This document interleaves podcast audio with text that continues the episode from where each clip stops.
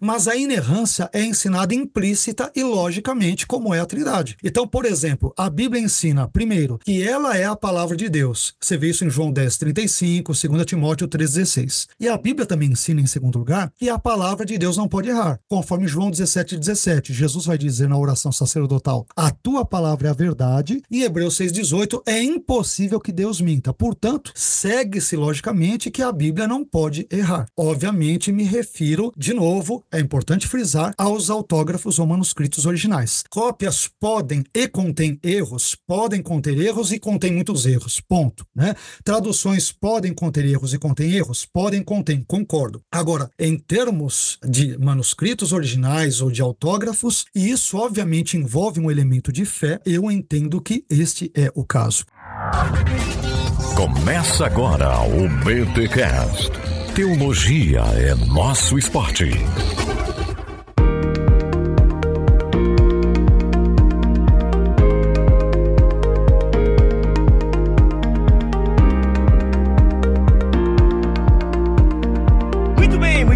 Começa mais um BT Cash, de número 540. Eu sou o Rodrigo Bibo e negar a inerrância bíblica é loucura. Eu sou Carlos Augusto Vailate. Pare de errar, creia no conceito de inerrância.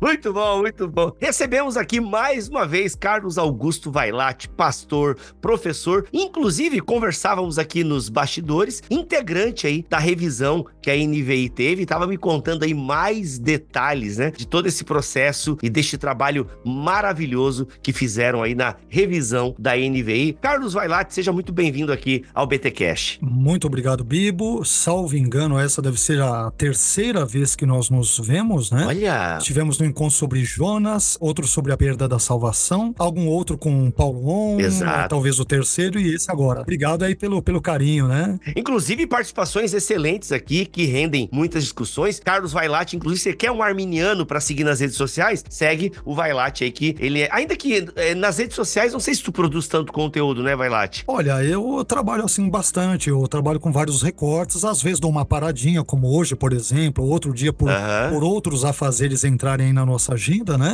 Mas sim, no meu Instagram tá. Enfim. Trabalha? Trabalho bem, tem quase 70 mil seguidores, né? Olha aí! E assim por diante. Então as pessoas são convidadas a não seguirem aí. Ó, vai estar. Tá, o Instagram do Vailate vai estar aqui. Inclusive, estou indo agora porque o tio Zu que não tá entregando o teu conteúdo para mim, vai lá. Olha só. Que é. Sabe que acontece isso, né? Tem que orar por ele, viu? Tem que, eu tenho que orar pelo tio Zuki, porque eu te sigo e eu não tô mais vendo o teu conteúdo. Tu vê, eu vejo muito do seu pupilo, né? O seu calça-lê. Rapaz, aqui, ó. Tá, tá, agora tá. Eu, rapaz, tinha um problema aqui. Eu não tava te seguindo. Ah, então pode ser isso, tá vendo? Olha o pecado aí. Pecado sendo revelado ao público. Eu nem eu lembro aqui, o Bibo. Mas, olha, é, a gente acha que segue e no fundo perfeito, não segue, né? perfeito. né? Erro, erro corrigido agora, pastor. Mas você não perde nada ao não me seguir. Você perderia se não seguisse a Jesus. Então aí é. Oh, mas é verdade, é verdade. Mas vamos lá. Pastor vai lá está aqui pra gente falar um pouquinho sobre inerrância bíblica numa perspectiva do Norman Geisler, porque nós temos um livro novo aí sendo lançado pela editora Vida, né? Um clássico nesse assunto da inerrância, que é o livro do Norman Geisler, e é o livro A Inerrância das Escrituras, confirmando a exatidão das Escrituras para uma nova geração. Na verdade, Norman Geisler e William C. Roach. Eu não sei como é que se pronuncia, pastor. É isso mesmo, Roach. É isso mesmo. Ro Roach. Perfeito. Enfim, né? Eu, então, o Norman Geisler, que é o nome mais conhecido desse rolê, mas escreve esse livro aí em parceria com o William Roach. E a gente vai falar um pouquinho, então, sobre a Declaração de Chicago e a visão do Geisler aqui sobre inerrância. Mas antes, é claro, os recados paroquiais. Música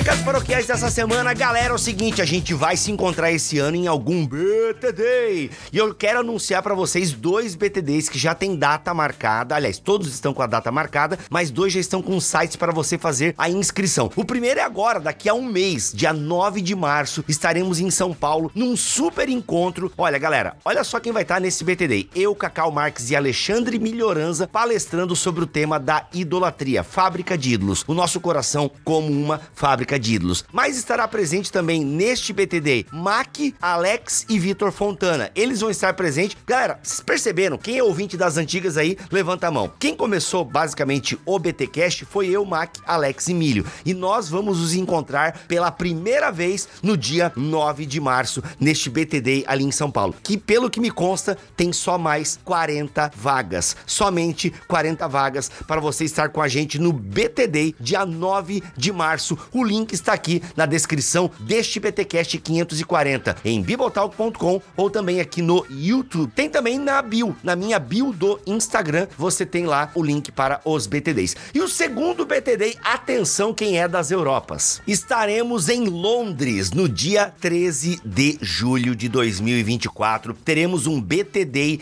em Londres. Olha só onde a gente foi parar. Sim, estaremos em Londres. E olha só esse Dream Team que vai estar tá neste encontraço dia 13 de julho em Londres. Alexander Stalhefa, André Heinke, Cacau Marx, Vitor Fontana e Alexandre Melhoranza. Estaremos em Londres num super encontro, num BTD. Vai ser um sábado incrível lá no centro de Londres. Então, se você é das Europas, faz uma força e esteja com a gente. Ó, e vagas limitadíssimas também neste encontro lá em Londres, beleza? Então, acesse o link aqui e já garanta o seu ingresso para esse BTD. Ó, poxa, em Londres vai ser incrível, galera. Então, aproveita. Mas nós vamos ter BTD no dia 18 de maio em São Paulo e também no dia 25 de maio no Rio de Janeiro. E também em outubro no dia 26 de outubro estaremos novamente no Rio de Janeiro, mas esses encontros ainda não têm link para a inscrição, beleza?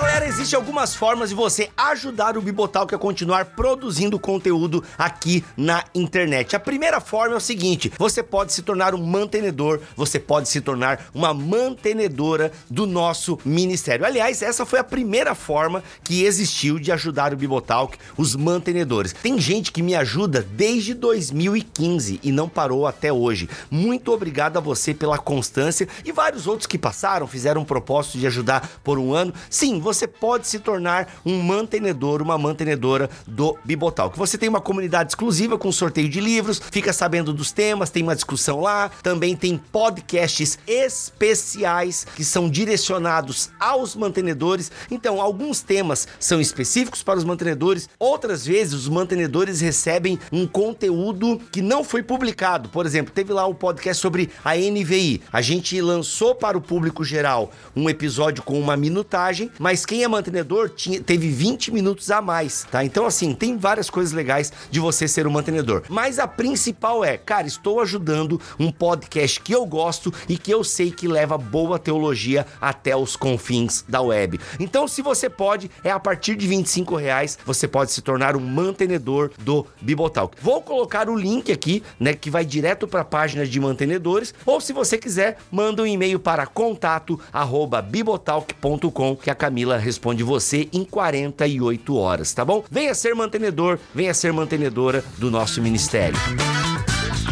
A outra forma de você nos ajudar é comprar na Amazon pelo nosso link. olha só, é só você digitar bibotalk.com/barra Amazon e tudo que você comprar na Amazon, tendo acessado pelo nosso link, você nos ajuda demais. Sério, você nos ajuda demais porque você não gasta nada por isso. Você já ia fazer aquela compra na Amazon e a gente ganha uma comissão. Só que é o seguinte, se você já colocou coisas no seu carrinho, você tem que tirar essas coisas e colocá-las pelo nosso link, tá bom? E efetuar a compra em até 48 horas horas, beleza? Então vai comprar na Amazon, compra pelo link do Bibotalk, bibotalk.com barra Amazon. Ou tem um link aqui, tem um banner, se você acessar bibotalk.com, vai ter o banner da Amazon, é só clicar, tá tudo certo, beleza? E a outra forma de você nos ajudar, quem sabe, é, ah, Bíblia, eu não quero ser mantenedora, eu não quero comprar na Amazon, me dá outra maneira aí. Então vem ser aluno da escola Bibotalk de Teologia. Vem ter aula com essa galera que você ouve aqui nos podcasts, mas pensa agora num conteúdo organizado, separado por módulos, mentor mentorias ao vivo, também sorteio de livros, um grupo vibrante no Telegram, enfim, vem ser aluno da Escola Bibotalk de Teologia. Vem ser aluna da Escola Bibotalk de Teologia. Inclusive, até o dia 9 de fevereiro, tá bom? Ou seja, nessa sexta-feira, a gente está, está com uma promoção no plano anual. Se você digitar o cupom sem juros, sem juros, você vai ter um descontaço, porque você vai parcelar o plano anual e as prestações vão sair menos de 32 reais mensais. Ou seja, por um ano você vai ter acesso a todo o conteúdo que nós já postamos e ainda iremos postar em 2024. Então, vem ser aluno, vem ser aluna da Escola Bibotalk de Teologia, tá bom? Simbora para esse episódio que tá bom demais.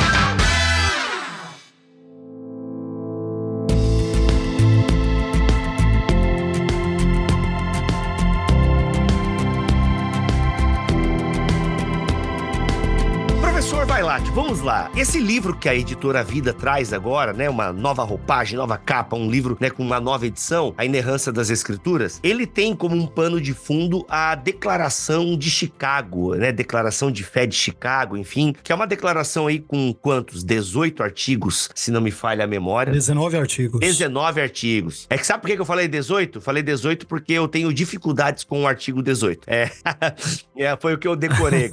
Você tem dificuldade com números ímpares. Olha aí, olha aí, é verdade, verdade, é verdade.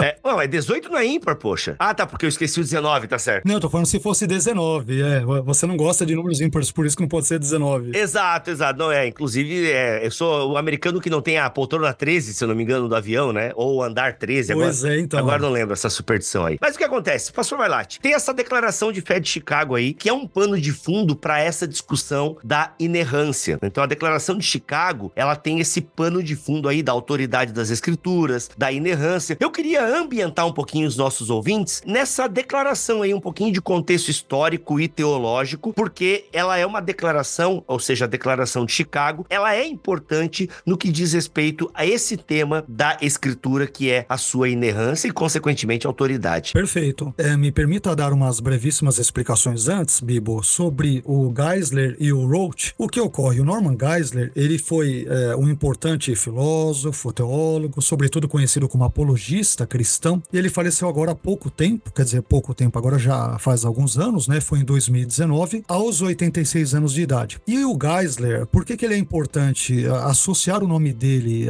o vínculo do nome dele a essa obra? Porque ele foi um dos autores da Declaração de Chicago sobre a inerrância da Bíblia. Né? Ele e vários outros, né? R.C. Sproul, entre tantos outros, ele foi um deles. Já o William Roach, ele é um teólogo mais jovem, contemporâneo, né? E que tem é, também ali o seu doutorado doutorado em apologética e é professor de filosofia e teologia. Portanto, tanto Geisler quanto Roth, eles têm aí afinidades é, temáticas, teológicas, né, essa relação com a apologia e assim por diante. Outra coisa que eu acho importante, uma questão importante para trabalharmos já de início, e que essa obra do Geisler vai trabalhar, é definir o conceito de inerrância. Existem vários conceitos de inerrância, há quem não aceite o conceito de inerrância, prefira o conceito de infalibilidade, embora acabe quase que significando, dependendo do autor, é quase a mesma coisa, mas essa obra aqui do, do Geisler e do Roach vai trabalhar, sobretudo, dois tipos de perspectiva quanto à inerrância da Bíblia, ou seja, a inerrância total e a inerrância limitada. A inerrância total, ela defende, por exemplo, que a Bíblia está livre de quaisquer erros em relação a todos os tipos aí de assuntos, qualquer assunto que ela trate. Não importa se esse assunto diz respeito à redenção, à salvação, à história, à ciência, por isso que é inerrância total. Essa essa é a perspectiva, por exemplo, defendida por, dando já esse spoiler, pelo Geisler e pelo Roach. É a inerrância total. Depois, nós temos o conceito de inerrância limitada ou parcial, que vai defender que a Bíblia está livre de erro somente no que diz respeito aos assuntos relacionados à redenção, à salvação, à fé, à teologia e assim por diante. Mas que ela, a Bíblia, não está necessariamente livre de erros com relação a outros assuntos que abordem. Portanto, a inerrância é chamada chamada de limitada porque ela está limitada a questões redentivas, salvíficas e de fé. Então,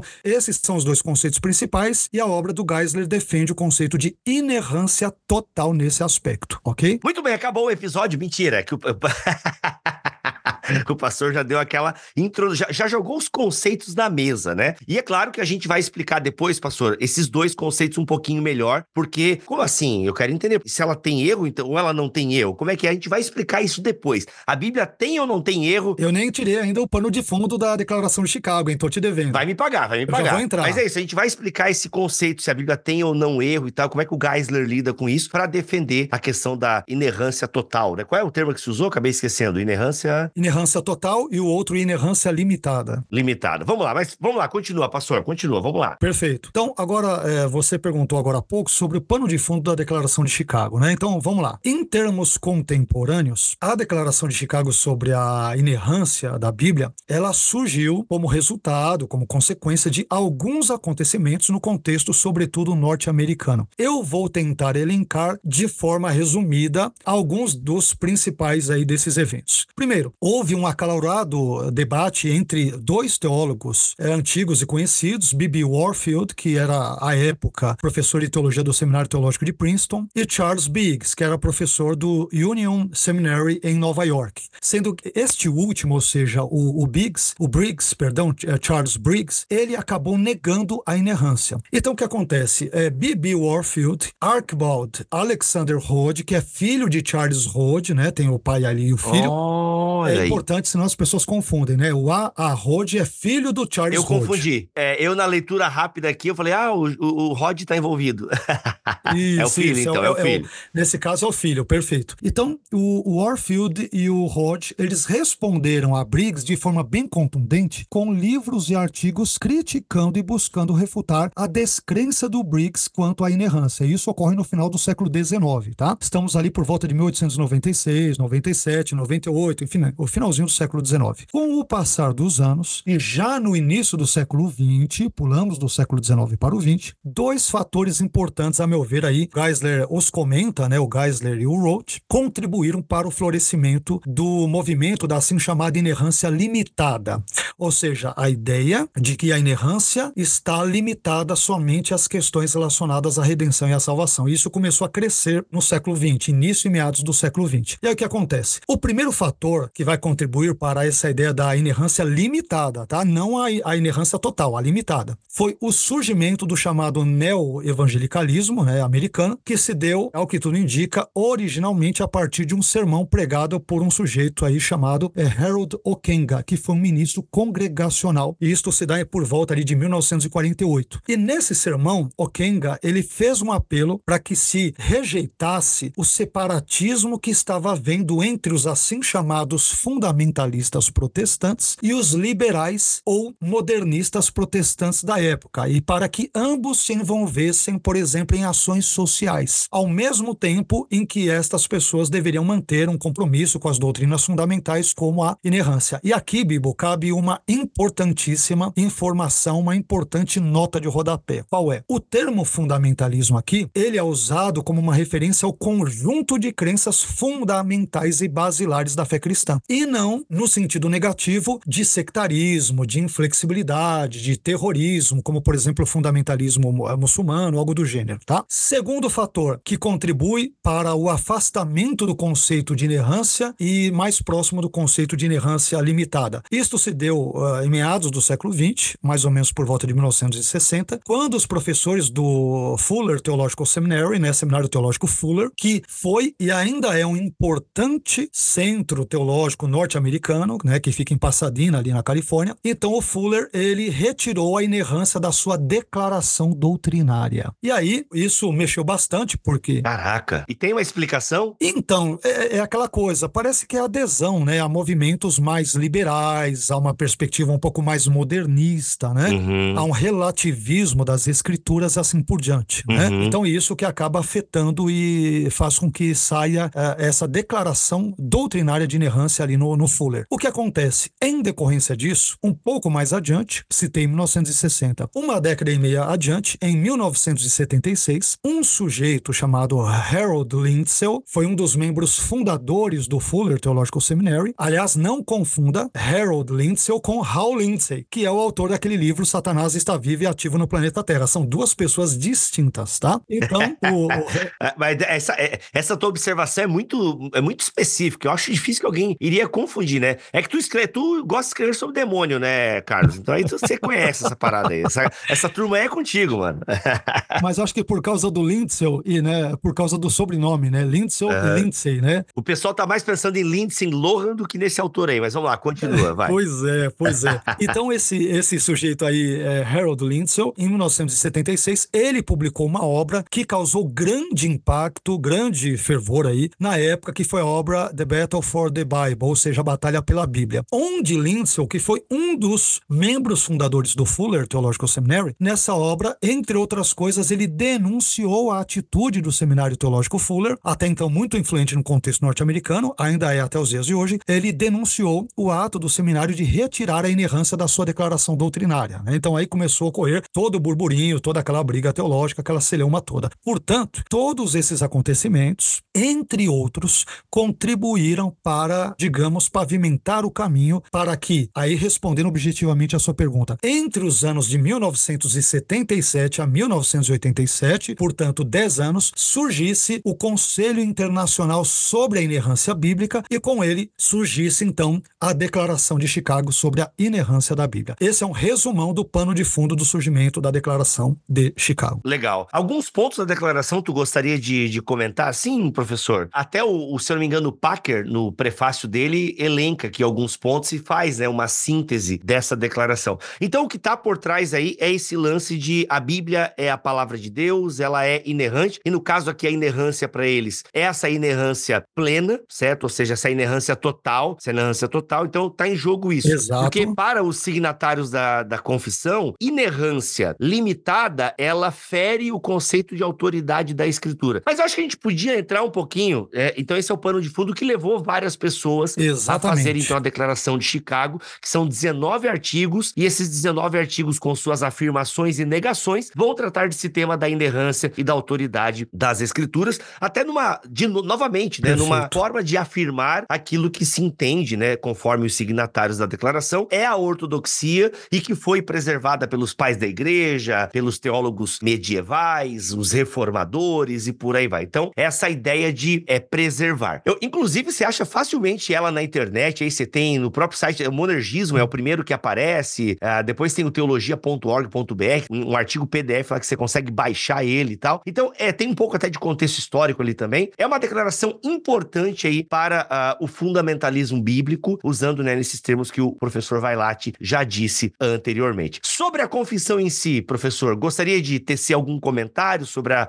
a declaração de Chicago ou a gente quer entrar direto aqui nos comentários do Geisler sobre isso? Não, eu acho que é importante, viu, Bibo, nós uh, fazermos aqui de fato alguns comentários bem breves aqui, né? Eu acho interessante nós uh, comentávamos aqui também em off o artigo 18, que ele vai trabalhar, por exemplo, os fundamentos ou bases hermenêutico-exegéticas para essa percepção, por exemplo, da Bíblia enquanto palavra de Deus inerrante e tudo. Então, o artigo 18, por exemplo, que os nossos ouvintes poderão acessar, como você muito bem lembrou na internet, ele vai dizer o seguinte: afirmamos que o texto das Escrituras deve ser interpretado mediante exegese histórico-gramatical, levando em conta suas formas e recursos literários, e que as Escrituras devem interpretar as Escrituras. Na sequência, o artigo diz, na sua, no seu aspecto negativo, negamos a legitimidade de qualquer abordagem do texto ou de busca de fontes por trás do texto que conduzam a um revigoramento, deshistorização ou minimização de seu ensino ou a uma rejeição de suas afirmações quanto à autoria. Então esse ponto é muito importante porque quando nós interpretamos a Bíblia, a Bíblia e você, claro, também enquanto uh, estudioso de teologia e tal, eu digo isso com frequência em debates, em palestras, quando falo sobre o assunto e assim por diante. Todos nós temos pressupostos em tudo na vida, inclusive quando o assunto envolve interpretação das escrituras. Então, o pressuposto exegético, gramatical ou histórico gramatical, melhor dizendo, ele é, justamente vai ir para essa questão, ou seja, a Bíblia deve ser interpretada, os textos bíblicos não caem de paraquedas ali é em cada um dos seus livros, né, dos 66 livros, portanto, a Bíblia deve ser interpretada a partir do seu contexto histórico, é, enfim, social, político e aquilo tudo, né, aquilo que os estudiosos vão chamar em alemão de Sitzenleben, e também deve ser interpretada a partir de uma perspectiva gramatical, levando-se em consideração as línguas originais, isto é hebraico e aramaico no Antigo Testamento e grego no Novo, e a partir da história e da gramática é que nós vamos construir a teologia, né? E presume-se, portanto, que ao fazê-lo você terá maiores condições ou melhores condições de interpretar a Bíblia da maneira a mais adequada é possível.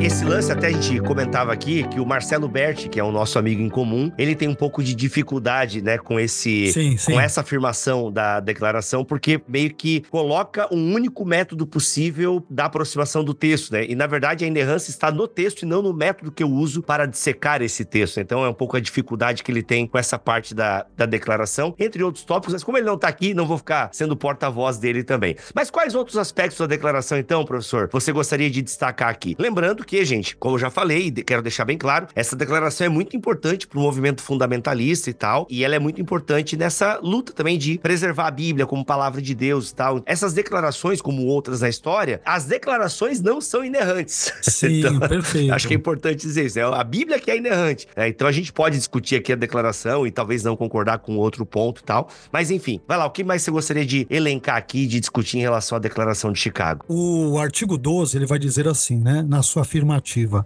Afirmamos que sua totalidade as escrituras são inerrantes, estando isentas de toda falsidade, fraude ou engano. Obviamente, à medida em que a gente vai lendo o contexto de todas as, uh, todos os artigos, nós descobrimos que o conceito de inerrância ele diz respeito aos assim denominados autógrafos, ou seja, manuscritos originais. Ele não se aplica a traduções da Bíblia. Isso é importante dizer, ou a cópias da Bíblia e assim por diante. Professor, vou te interromper aqui mais uma vez, porque esse seu disclaimer que você vai fazer, ele precisa de um disclaimer, né? Esse parêntese precisa de um parêntese. Porque eu quero que você responda. Eu vou fazer uma pergunta que você já ia estar tá dando a resposta, mas eu quero fazer a pergunta para ficar ainda mais claro para a audiência. Sim. Vamos lá. A Bíblia, ela é isenta de erro, sabe? De fraude, e ok. Tá. Mas como então a Declaração de Chicago e o Norman Geisler, por exemplo, que é uma das grandes mentes por trás disso e tal, como que vocês lidam né? Como é que eles lidam com os textos que estão errados na Bíblia? Erros geográficos, por exemplo, citações que nós temos do Novo Testamento de textos do Velho Testamento, mas que, ah, porque como disse o profeta tal, mas na verdade ele tá citando, eu não lembro agora o caso de Mateus, né? Mas ele cita que foi Isaías, mas na verdade foi, sei lá, Abacuque que citou. Tem isso no texto bíblico, né? Lugares, parece que às vezes os evangelhos eles se contrapõem e parece que um tá falando uma coisa, o outro tá falando outra. Não parece haver uma concordância em alguns textos texto, enfim. Mas tem esses erros, assim, no sentido de que okay, citações sim. erradas, questões geográficas, o grão de mostarda, que não é o menor grão do mundo, né? A menor semente do mundo. E Jesus fala, né? E cita como a menor semente do mundo e tal. Como é que vocês lidam com esses errinhos, né? Por exemplo, para ficar ainda mais clara a pergunta. Eu sou adepto pareço ser né, adepto da inerrância. Qual que é outro que esqueci o nome? Daqui eu talvez seja. A inerrância total e a inerrância limitada. Isso, talvez eu seja da turma da inerrância limitada e a Bíblia não contém erro naquilo que é essencial para a minha salvação. Né? Aliás, eu devo ser dessa linha porque eu acabei de falar essa frase e eu já falei essa frase antes, então eu devo defender essa linha, ok? Que aquilo que é essencial para a minha salvação, ou seja, a história da salvação, da redenção, ela é clara, inerrante e não há contradição. Em termos menores, em temas menores, em outros aspectos, a Bíblia contém erros. Então, essa é a linha né, inerrante. Nossa, acabei de esquecer de novo, gente. É que eu tô sem açúcar uma semana. Inerrância limitada. Eu tô uma semana sem açúcar. Limitada. limitada. Isso. Tô... É que limitada para mim é salvação. Vocês têm que mudar os termos aí. É salvação, expiação limitada e expiação ilimitada. Aí vocês agora com inerrância também me confunde tudo. É que eu tô uma semana sem açúcar, aí eu tô meio afetado. Mas vamos lá. Aí então, eu sou dessa inerrância limitada. Eu pareço ser desse grupo aí. Como é que vocês, então, é, eu imagino que você seja da plena, da total, tal. Como é que vocês lidam, então, com esses textos que tem erro? Eu abro a minha Bíblia e tá ali, tá errado. É, eu, eu aí divergiria e divirjo frontalmente de você, mas respeitosamente, é claro, como sempre, né? Mas assim, eu defendo essa perspectiva. Olha aí. Eu vou, eu vou cortar o teu microfone, eu vou cortar o teu microfone. então, eu defendo essa perspectiva da inerrância total pelo seguinte, por exemplo, você citou algumas coisas aqui, eu vou tentar resumir rapidamente o que você citou. Por exemplo, erros geográficos. A Bíblia não tem, né? É, é, ela não tem esses erros geográficos. Deveria ser mostrado quais são esses erros, se são é, geográficos, se são claros. É, ela não tem. que mais? Foi citado, por exemplo, a ideia de um profeta, né? Ah, o, o evangelista cita o profeta X, mas na verdade é o Y. Isso é simples. Ele simplesmente pode estar fazendo uso de uma citação livre, não que siga normas ABNT, que na verdade nem existiam na época e não tem nada a ver com o contexto da Palestina e da Bíblia, tem a ver com o contexto brasileiro, mas ele cita um profeta, seja ele qual, é, qualquer, como representante dos Neviim, isto é, dos profetas em geral. É, então, eu, eu, discordo dessa leitura. Os evangelhos, a um cita um mendigo, outro dois, um tem cego, tem dois cegos, outro tem um, um tem dois anjos, outro tem um. É, ora, a, a regra matemática é clara, né? Onde tem dois, sempre tem um. Então não há nenhum erro. A diferença é que um dos evangelhos quis. não, não é verdade? Não há erro. Então, onde a diferença é que um evangelista quis enfatizar aquele endemoniado, aquele mendigo, aquele cego, que, por N razões, se sobressaiu naquele momento da sua narrativa. Então, assim, é por isso que eu, eu, eu divido. Eu não vejo erro de nenhum tipo, de nenhuma espécie na Bíblia, mas, de novo, nos seus autógrafos, né? O que, que você quer dizer? Eu não, o que, que você quer dizer? Eu não vejo erro nos autógrafos. Isso. Pô, vamos lá. Os autógrafos são aquilo que nós chamamos de textos originais. Bem, você poderá me perguntar na sequência, é uma pergunta legítima, você ou qualquer outro irmão, qualquer outro cristão, ele pode perguntar: peraí, vai lá, mas como que nós podemos falar sobre os autógrafos, sobre os manuscritos originais se eles não existem? Onde eles estão e assim por diante? Essa é uma crítica normalmente, é, vamos assim dizer, é uma crítica normalmente feita por pessoas né, que defendem a ideia da inerrância, é, por exemplo, limitada e outros, não estou dizendo que é o seu caso, tá? Mas normalmente esse é um dos argumentos que é usado. Bem, como que nós poderíamos é, responder a isso? Em primeiro lugar, o fato de que não existem manuscritos originais, pelo menos nós não saibamos onde eles estão, não significa que nós não podemos reconstruir o texto original com um altíssimo grau de precisão. E quando eu digo altíssimo grau de precisão, estou falando em mais de 99%, tá? Então, o fato de que não podemos reconstruir, vamos assim dizer, o texto original com 100% de precisão, não significa, não deve ser entendido como a ideia de que nós não temos 100% da verdade, por exemplo, doutrinária no texto original. Ora, nós, por exemplo, também não temos nenhum manuscrito original de Aristóteles, de Platão ou de da maioria dos, dos autores ali dos clássicos gregos e outros antigos. Porém, isto não significa que nós não possamos saber o que eles efetivamente ensinaram com base em boas cópias dos originais, as quais nós temos sobejamente tanto no contexto vétero quanto neotestamentário. Então eu defendo de fato essa perspectiva da inerrância é total. E, e eu sigo, Bibo, o mesmo silogismo do Geisler. Qual é? Deus, ele é perfeito. A Bíblia é a palavra de Deus. Logo, a Bíblia, que é a palavra de Deus, só pode ser perfeita. Né? Não tem outra maneira de entender isso. Então, isso até para pegar um gancho, se você me permite, normalmente quem não defende a, a, a inerrância total e defende a inerrância limitada ou algo do gênero, de novo, não é necessariamente o seu caso, não estou falando de você, estou falando em termos gerais. Fica à vontade, professor, fica à vontade. Uh, malha mesmo, é, achincalha, não tem problema.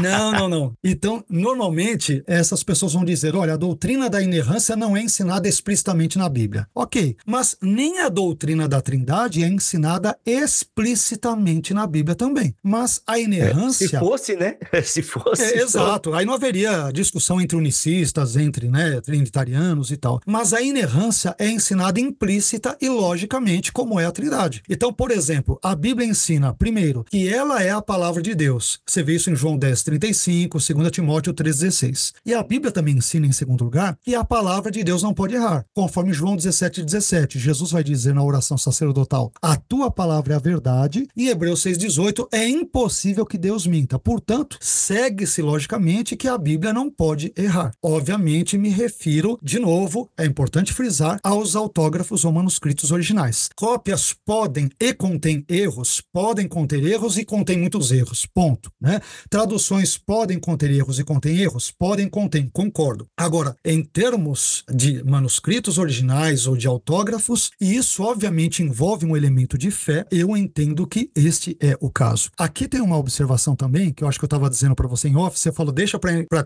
comentar esse mistério na hora. Isso, isso, Se isso, você isso. quiser, eu aproveito agora, né? Esse assunto é bem palpitante. Agora Agora, agora. Vamos lá. O que que acontece? Eu senti falta, quer dizer, senti falta. A Declaração de Chicago aborda isso. A obra do Geisler e do Roach abordam isso, mas de forma super resumida, eles não entram em detalhes, né? Se você pegar a Declaração de Chicago, o artigo 7 Timo, olha que interessante o que a Declaração de Chicago diz. Afirmamos que a inspiração foi a obra em que Deus, por seu Espírito, através de escritores humanos, nos deu sua palavra. A origem das escrituras é divina. Olha que interessante essa declaração. O modo como se deu a inspiração permanece em grande parte um mistério para nós. Esse ponto é importante. A discussão, qual é o modo da inspiração? Porque quando nós falamos que a Bíblia é um livro divino humano, olha que interessante. Ela não é só um livro divino, não é só humano, ela é divino humano. Olha a aí. grande pergunta é: tá bom, mas como se deu esse processo interativo entre o Deus Trino, Pai, Filho e Espírito Santo e o autor bíblico humano e pecador? Aí nós temos as hipóteses. Essas hipóteses, por exemplo, é que eu senti falta das mesmas, poderiam ser profundamente trabalhadas nessa obra do Geisler e até onde me foi possível ler e perceber, não vi. Eu posso estar enganado, mas não vi. Então nós temos algumas hipóteses sobre o modo como se dá essa conjugação entre o elemento divino e humano na inspiração das escrituras. Uma primeira hipótese, por exemplo, que é atribuída a Orígenes, é uma hipótese eu chamaria talvez de mais mecanicista. Então a ideia é que Deus, ele transformou em tese, digamos, os autores em meros robôs, em meros autômatos, em meros instrumentos. Então a Bíblia não tem nenhum tipo de erro, por quê? Porque foi Deus quem fez tudo e os seres humanos foram meros fantoches nas mãos dele. Canetas, né? Canetas, do Planetas, Espírito. perfeito. Só que aí nós temos um problema sério. Por quê? Porque nesse caso, então, ela não é divina ou humana, ela é só divina. É porque o elemento humano só ouve a linguagem humana, ninguém, nenhum homem escolheu um vocabulário humano, um termo hebraico específico, um termo grego específico.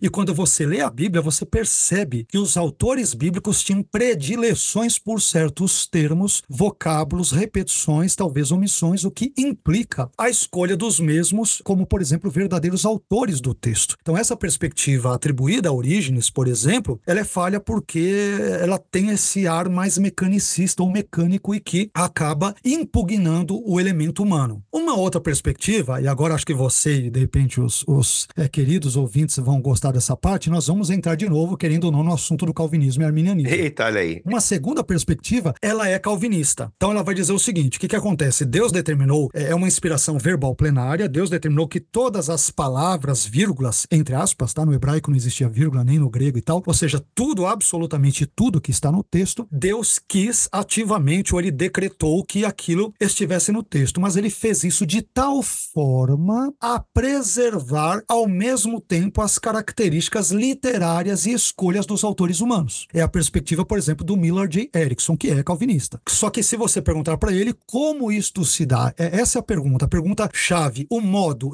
como isto se deu. Ele vai dizer, isso é um mistério, nós não sabemos, né? É a questão do mistério. Nós temos em terceiro lugar, citei a perspectiva mecânica ou mecanicista, atribuída a origens. A segunda de uma perspectiva super resumida calvinista. A terceira, por exemplo, teríamos uma perspectiva arminiana. A perspectiva arminiana vai dizer, olha, Deus, onisciente que é, sabia que assim que determinados indivíduos, os mais de 40 autores que ele usou ao longo de 1500 anos para escreverem Antigo e Novo Testamentos, Deus onisciente que é, todo conhecedor, todo sábio, previu que esses autores, ao nascerem e surgirem nos contextos bíblicos específicos nos quais a Bíblia seria escrita, ele sabia que aquilo que eles livremente colocariam no papel, né, no pergaminho, enfim, nos códices, nos materiais, é, seria o resultado final disso, seria exatamente aquilo que Deus, é, digamos, planejara ou desejara ou queria é, para compor a sua palavra. Essa é uma perspectiva. Mas, de novo, como Deus fez isso? De novo, no arminianismo, você vai ter que cair num mistério. Tá? Uma terceira perspectiva é a perspectiva molinista, que, por exemplo, é defendida pelo William Lane Craig. Então, a, essa perspectiva ela vai funcionar como um intermédio entre a perspectiva calvinista e arminiana. Então, vai dizer o seguinte: não, Deus determinou o contexto histórico, social, geográfico, espacial, onde todas as coisas, por exemplo, envolvendo o processo de escrituração, ou seja, quando o texto bíblico ia se tornar escritura, a palavra de Deus, né, no seu processo de escritura, Deus determinou o lugar, a estrutura social, histórica e tudo, mas colocou nesse lugar agentes livres, os autores bíblicos, né? Moisés, Paulo, Pedro, Davi, Tiago, João, enfim, né? Colocou. Então, ao determinar o lugar e o contexto histórico, social e espacial, mesmo colocando seres livres, Deus tinha como ter certeza daquilo que eles escreveriam e o resultado disso seria exatamente aquilo que Deus planejara desde a eternidade passada. E esse é um resumo, viu, Bibo, das quatro, eu talvez chamaria, principais perspectivas sobre o modus operandi através do qual a Bíblia, enquanto livro divino humano, como isto se deu. Uma perspectiva mais mecanicista, a meu ver, é a mais prejudicial de todas, porque ela elimina o elemento humano. A calvinista, você cai num mistério. A arminiana, você vai cair de alguma forma no mistério. E a molinista, você também vai cair numa espécie de mistério. Então, em última análise, e aí você vai entender porque eu disse o que disse, a leitura que, eh, por exemplo, eu faço dessa declaração do Chicago do, do artigo 7 que é importantíssimo ao meu ver para a nossa conversa, é esta. Porque o artigo 7 na sua afirmativa diz: o modo como se deu a inspiração permanece em grande parte um mistério para nós. Então, Exato. inerrantistas totais como este que te fala ou vos fala, em última análise, Carlos, como que se deu exatamente isto? Eu não sei. Como conjugar exatamente o elemento divino com o elemento humano? Essa inspiração se deu de que forma? Deus deu os pensamentos, Deus deu os textos,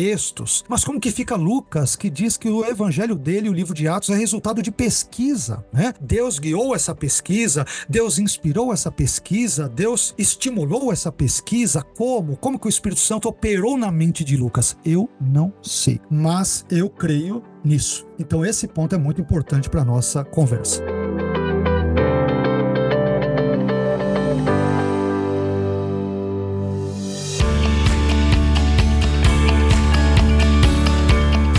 Caminhar até pro final, professor, porque a galera vai ler o livro e vai entender ainda mais várias coisas que você tá falando aqui, ainda que você trouxe um bônus, né? Pois o Geisler não aborda tanto essa perspectiva. Eu acho que essa perspectiva, professor, se não me falha a memória, ele desenrola em outro livro sobre a origem da Bíblia. Eu acho que lá ele acaba. Eu creio que sim. É, porque eu lembro, tu usou esse termo mecanicista, eu lembro de ter lido alguma coisa em outro livro dele e tal. Mas vamos lá, esse livro do Geisler e do Roche é uma tentativa, tem como proposta apresentar a doutrina da, da inerrância total. Total, exato, para uma nova geração. Como é que tu enxerga essa proposta, né? A gente tem esses desafios também que tinha na década lá de 60, 70 e tal. A gente tá com desafios parecidos e por isso a importância dessa obra. Como é que você classifica a importância de se reafirmar novamente a inerrância total, enfim, e essa proposta do Geisler, né? Porque ele apresenta a Declaração de Chicago, depois na obra ele reage a alguns irmãos que têm uma visão diferente da dele, né? Vários irmãos e tal. Inclusive, nomes conhecidos, né? Vários. Da teologia reformada e tal. O próprio Van Hooser, né? Ele dialoga com o Van Hooser e tal. Exatamente. É, entre outros, é, ele dialoga com o... Aquele que... Aí eu acho que ele é um herege mesmo, que é o Bart Ehrman. Enfim, entre outros, né? O Bart, o Bart Ehrman, hoje ele é agnóstico, né? Ele é... O Ehrman foi evangélico e hoje ele é agnóstico. Então, de fato, ele descambou na fé dele, em que pese seja um, um grande estudioso de crítica textual textual e de grego do Novo Testamento, né? Exato. Aí você tem aqui, ele, ele dialoga com o Clark Pinnock. Aqui, se não me engano, tá dentro dos arminianos, e os arminianos meio que, né? É, ele é arminiano e tal, mas... É, é que o Pinnock, a visão dele do teísmo aberto é... Que prejudica o rolê, né? Veja bem, eu classifico, eu classifico o teísmo aberto como heresia, tá? Olha aí, olha aí. É, é, respeitando quem defende no sentido de ter o direito de defender aquilo que quiser. Claro, claro mas, com, com certeza. É, para mim, você mexe num assunto que é fundamental para a fé, que envolve a onisciência. E isso, como o Geisler e o Roth muito bem é, notam, isso terá implicações. A maneira como nós vemos Deus, a questão teontológica, ela terá implicações para a inerrância. Porque se Deus não pode conhecer o futuro, pelo menos não exaustivamente, meticulosamente, conforme o finado Pino defendia, então nós temos um problema. Então, de fato, esse Deus pode errar, mas esse não é o Deus da Bíblia. O Deus da Bíblia conhece exaustiva e meticulosamente todas as coisas. Portanto, Exato. ele não pode ser o Deus de escrituras errantes. Olha aí. Então ele dialoga com Kevin Van Hooser, né? Que é, é né, um respeitado Sim. teólogo reformado e tal. Tem o, o Derry Bock, né? Um nome também muito forte aí na,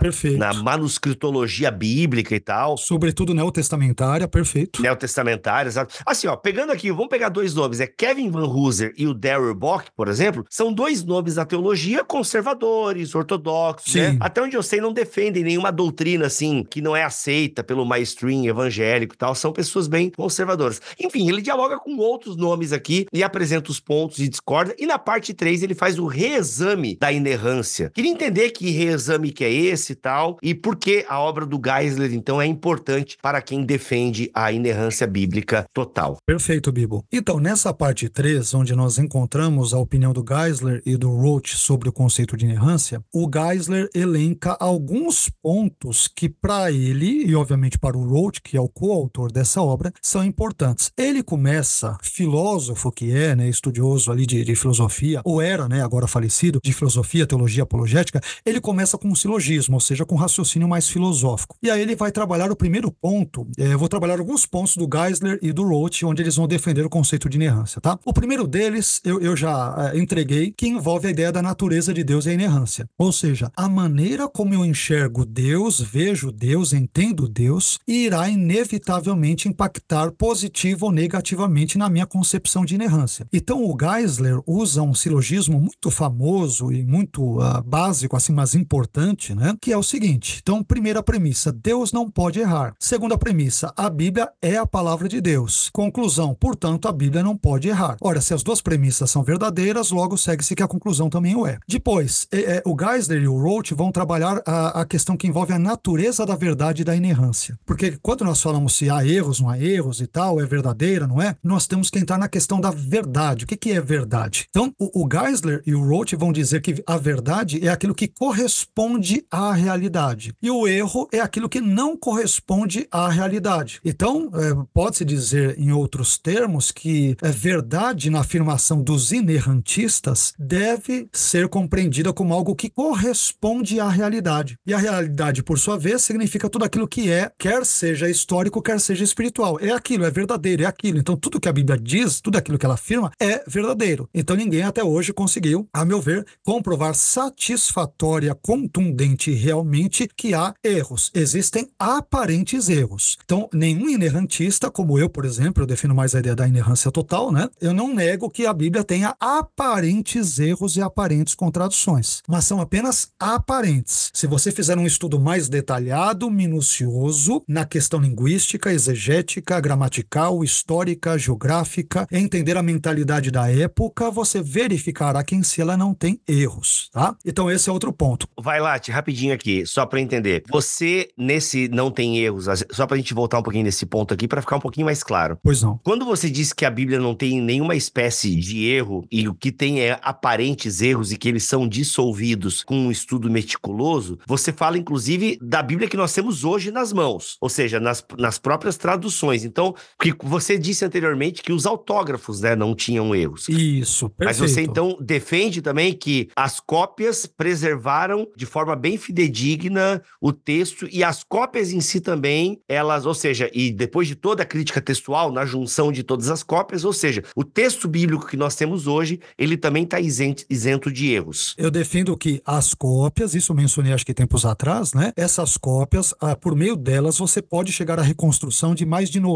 99%, não 100% necessariamente, mas mais de 99%, conforme inclusive o erudito de grego A.T. Robertson já dizia antigamente e outros além dele, dá para nós chegarmos nesse nível de exatidão, tá? Então é isso que eu defendo. Não estou dizendo, de novo, que cópias não tenham erros. Elas têm. Traduções, não estou dizendo que elas não tenham erros. Tem, tem erros, né? Claro que tem. Mas por meio dos milhares de manuscritos e variantes textuais, quer vétero, quer neotestamentários, nós podemos chegar a uma precisão ali de exatidão que beira quase o 100%, em torno de 99%. É isso que eu estou aqui dizendo, viu? Fechou. Continua então. Tranquilo? Ficou claro. Fechou. Fecha parênteses. Muito bom. Maravilha. Aí tem outro item do Geisler e do Roth, onde eles vão dizer, Bibo, o seguinte: algo sobre a, a natureza da linguagem e a inerrância. Então, sobre esse assunto, tem duas questões, pelo menos, que são fundamentais para a nossa conversa aqui. Então, em primeiro lugar, aqui é uma questão bem delicada né, também é, filosófico-teológica. Qual é? Em primeiro lugar, a linguagem é capaz de transmitir um, um significado objetivo e é capaz de transmitir a verdade. Em segundo lugar, a linguagem é capaz de transmitir a verdade objetiva sobre Deus. E aqui nós temos que fazer obrigatoriamente uma diferenciação entre o que é objetivo e o que é subjetivo. Tá? Algo objetivo é algo que é o que é, independentemente das crenças, conhecimentos, convicções e valores de uma pessoa. Então, quando eu digo a grama é verde, ah, mas eu não acho, mas eu não percebo isso. Aí o problema é seu. Se você não acha, não percebe. A grama é verde, foi verde e será verde, independentemente do que você acha. É um valor objetivo, né? Olha aí, mas o Chesterton disse, né? O Chesterton disse que a gente vai ter que ficar provando é, aí pra galera. Pois é, exatamente, exatamente. A, a ilustração é, é extraída dele, exato. Por outro lado, algo algo subjetivo é algo que depende de pessoa para pessoa e que, portanto, é relativo. Então você pode dizer, por exemplo, você mora no sul, né? Você pode dizer, olha, as melhores praias do Brasil estão no sul. Eu moro no sudeste. É, é claro que eu não vou me atrever a dizer isso porque eu não acredito nisso. Eu poderia dizer, as melhores praias estão em São Paulo. É verdade que tem praias muito lindas aqui, Ubatuba e outras, mas eu não me arriscaria. Outros irmãos nordestinos vão dizer, não, as melhores praias estão na costa aqui do Nordeste. Essa é uma questão de gosto. Então, é, nós temos que diferenciar o que é objetivo e o que é subjetivo. Então, de forma simplificada, essa questão, ou, ou talvez nem tanto assim simplificada, essa questão sobre a natureza da linguagem e da inerrância, ela vai nos guiar até o problema da acomodação divina, que é o seguinte: como é que pode uma mente finita e com uma linguagem igualmente humana e finita, a linguagem humana, né, entender a verdade infinita, ou seja, Deus? E aí os, os estudiosos medievais, os cristãos medievais, eles pensaram em três alternativas alternativas para isso. Quais são? Então, no, no conhecimento de Deus, o, o, nosso conhecimento de Deus, melhor dizendo, ou ele é equívoco, ou seja, totalmente diferente do que Deus é, mas se o nosso conhecimento de Deus é totalmente diferente do que é, então não houve revelação por meio da Bíblia. Houve uma ocultação. Então, como assim? Então, por que, que Deus inspirou os autores a escreverem algo aponta diferentemente ou totalmente diferente daquilo que Deus é? Para mim, não faz sentido. A segunda leitura vai dizer que o nosso conhecimento de Deus é unívoco, ou seja, é exatamente da mesma forma que Deus é. Bom, aí aí nós também vamos ter esse problema. Como que criaturas finitas como nós, humanos, podemos conhecer a Deus totalmente? E aí uma terceira leitura é: o nosso conhecimento de Deus é análogo, ou seja, ele é semelhante a como Deus é, não idêntico, mas talvez por uma combinação de um ou mais desses elementos é que nós possamos chegar a essa conclusão. E aí tem outras tantas coisas, né? Tem um argumento aqui que eu não sei quanto tempo ainda tenho para falar, você me dá um toque? Dá bala, manda bala, não, vai lá. É, é, é, o Geisler e o Roth, eles usam mais alguns poucos argumentos é, são, salvo engano, aqui mais um, dois, mais dois elementos aqui, dois ou três, né? Dois deles. Um deles nós já citamos, que é a natureza da hermenêutica e a inerrância, né? A natureza da hermenêutica e a inerrância. Então, o próprio Geisler e o Roth vão dizer que hermenêutica e inerrância são coisas distintas. É óbvio, né? A inerrância trata da natureza da escritura, enquanto que a hermenêutica trata da interpretação das escrituras. Por que isso é importante para o debate da inerrância, o Bibo e também falando para todos os queridos ouvintes. Porque aqueles que, por exemplo, negam a inerrância, muitas vezes adotam uma hermenêutica problemática, relativista, né, defendem uma série de valores pós-modernos, uhum. relativizam a verdade, diminuem Deus, o conceito de Deus e as coisas de Deus. Então, esse ponto é muito importante. E aí envolve o que a gente mencionou antes sobre essa relação entre a hermenêutica e a inerrância. O artigo 13 da Declaração de Chicago sobre a inerrância bíblica, ele vai dizer, só vou ler uma partezinha dele, ele vai dizer: afirmamos que o texto das Escrituras deve ser interpretado mediante exegese histórico-gramatical. Eu defendo essa perspectiva, mas, claro, eu não ignoro que você pode ter elementos adicionais, metodologias interdisciplinares contemporâneas tradicionais que possam contribuir na antropologia, na sociologia, na arqueologia, na linguística comparada, que podem ajudar e lançar luz sobre uma leitura, exegese e interpretação interpretação, eu diria, mais adequadas da Bíblia. Ok? Boa. E por fim, o último ponto que é interessante que Geisler e o Roth levantam, isso envolve mais uma analogia, envolve a natureza da encarnação e a inerrância, ou seja, a encarnação de Cristo e a inerrância. Então, os inerrantistas, eles vão, por exemplo, entender que há uma, uma profunda relação, uma estreita relação entre a palavra viva de Deus, ou seja, Cristo, o Verbo encarnado, e a sua palavra escrita, a Bíblia. Ou seja, a partir disso, os inerrantistas, essa é uma perspectiva do Geisler e do Roth, né? Eles vão argumentar que, da mesma forma que Cristo é divino humano e humano, e é uma pessoa sem pecado, da mesma forma a Bíblia também tem uma natureza divino-humana, que foi o que nós mencionamos minutos atrás. E, portanto, ela não tem erro, evidentemente, mais uma vez, nos seus autógrafos ou manuscritos, assim chamados originais. Então, esse é um resumo, tá? Tentei ser ultra breve no resumo do pensamento do Geisler e do Roth acerca desse assunto hoje também tanto, né, tão debatido e debatível que envolve a inerrância das escrituras. Professor, muito obrigado, cara. Foi um ótimo resumo. Gente, esse livro, lançamento da editora Vida, tá? A inerrância das escrituras, confirmando a exatidão das escrituras para uma nova geração. É lançamento da editora Vida, que tem inclusive o selo Vida Acadêmica, é o selo que a editora Vida está trazendo aí novamente. Já teve e agora está lançando coisa nova nesse selo. Já falamos aqui do livro da editora Vida, Sejam Minhas Testemunhas, um baita livro também que é desse selo e merece ser lido e conhecido. E se você quer entender a inerrância bíblica na perspectiva total, plena, sem sombra de dúvida, este livro do Geisler, ele vai ter contexto histórico, bíblico e teológico, tá bom? É um livro dividido em três partes que ainda consta com um epílogo, tá? Que é um apêndice. Você tem os signatários da Declaração de Chicago sobre a inerrância bíblica e o apêndice 2 é inerrância, evolução teísta e biologos, tá? Ele vai discutir ainda esses temas, né? A inerrância bíblica diante daqueles que defendem a evolução teísta, biologos e tal. É, o biologos, se eu não me engano, é o biologos acho que é do instituto do daquele que fez o genoma humano, né? Se não me falha a memória, o Francis Collins, eu acho que ele que é o instituto. Francis Collins, né? É, Isso. eu acho que é dele o instituto, né? Enfim, gente, ó, um livro para você conhecer essa perspectiva, inclusive defendida aqui pelo nosso convidado, o Vailate. Eu acho que é muito legal para você se aprofundar. Tem um pouco de discussão também ali na parte 2, onde ele vai interagir com outros autores. Tá aí, para você adquirir esse lançamento da editora Vida, o link está aqui na descrição, neste BTcast 540 que você acha no nosso site bibotalk.com e também no YouTube. Você tem o link. Spotify, Deezer e outros apps de podcast, o link não vai, a gente já tentou arrumar e não conseguiu. Então, quer o link para comprar o livro? Tá aqui em bibotalk.com. É só jogar BTcast 540 no Google que você vai achar aí um lugar para clicar no nosso link. Afinal, vai comprar na Amazon, compra pelo link do Bibotalk. Isso ajuda demais o nosso ministério, beleza? Ou digita aí no seu navegador bibotalk.com/amazon que você vai entrar na Amazon através do nosso link e digita aí a inerrância das escrituras que você vai achar o livro do Norman Geisler, esse lançamento aí da editora Vida. Professor, obrigado pelo seu tempo, obrigado pelo seu conhecimento, valeu por compartilhar. Obrigado, Bibo, pelo convite. Deus abençoe sua vida, seu ministério, aos queridos telespectadores aqui do Bibo Talk e até um próximo evento, contexto, se Deus assim permitir. Muito obrigado, Deus abençoe a todos. Amém, que assim seja. E galera, voltamos na semana que vem, se Deus quiser e assim permitir. Fiquem todos na paz do Senhor Jesus.